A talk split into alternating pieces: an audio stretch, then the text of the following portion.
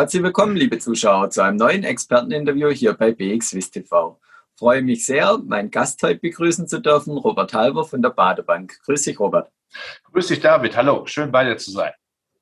Ja, die Aktienmärkte sind dieses Jahr ja erfreulich ins Jahr gestartet, wenngleich die Dynamik jetzt in den letzten Tagen oder Wochen auch ein bisschen nachgelassen hat. Woran liegt das genau?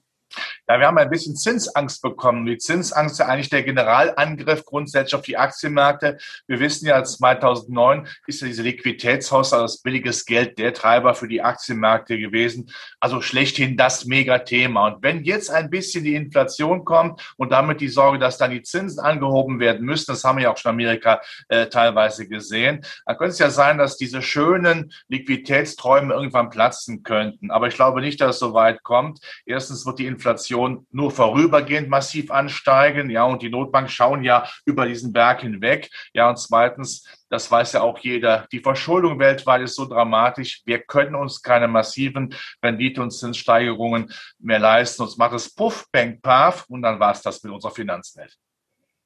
Ja, was wir auch gesehen haben, die letzten Tage, der Markt insgesamt wird auch ein bisschen nervöser. In einzelnen Tagen haben die Tech-Werte zum Teil extrem nachgegeben.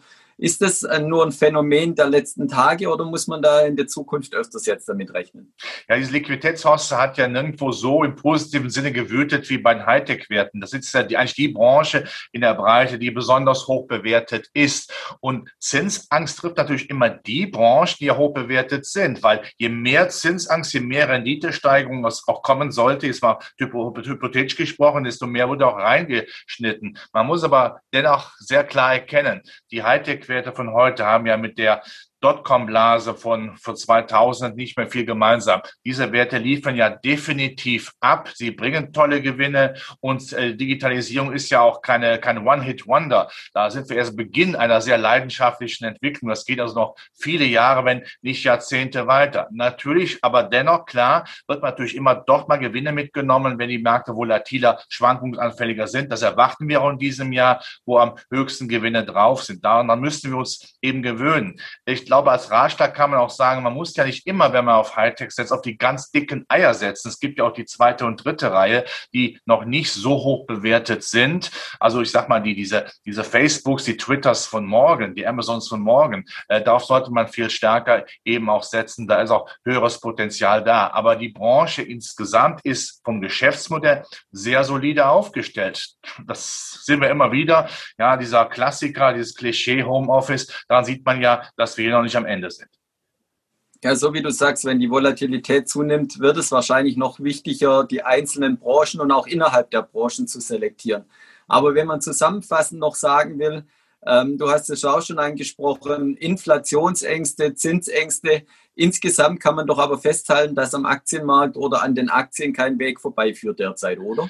Nach wie vor, weil eben die Inflation, die kommen wird, sicherlich von Notenbanken nicht wie früher bei der Deutschen Bundesbank oder meinetwegen auch bei einer schweizerischen Nationalbank bekämpft wird. Früher hat man Inflation ja schon im Anflug bekämpft, vorbeugend, präventiv. Das macht man ja heute nicht mehr. Wir haben es eben besprochen, weil die Weltverschuldung viel zu groß, das geht gar nicht mehr. Und weil man natürlich auch sagt, wie kann man eigentlich Inflation heute für sich nutzen? Man kann sie so nutzen, indem man sagt, wir lassen als Notenbank einfach zu, dass die Inflation höher ist als die Renditen, dann wird Staatsverschuldung wie von Geisterhand aufgefressen, ohne was zu machen. Der alte Trick der Amerikaner nach beiden Weltkriegen, nach dem Vietnamkrieg, dass man immer die großen Verschuldungen weginflationiert hat. Da ist mittlerweile auch Europa angekommen. Und dann ist Inflation, wenn man sie zulässt, natürlich positiv für Sachkapital, weil auch Aktien sind ja Sachkapital. Und Inflation, die steigt, die hebt natürlich auch den Aktienmarkt, sodass wir keine Angst vor einer sehr restriktiven Geldpolitik haben sollen. Ich kann gerne nochmal den US-Notenbankpräsidenten Herrn Paul zitieren,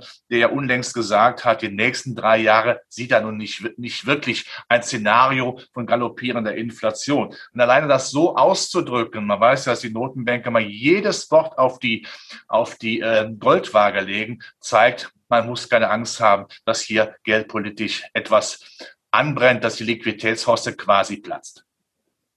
Es bleibt weiterhin spannend. Vielen Dank für deine Einblicke. Das war Robert Halber von der Badebank.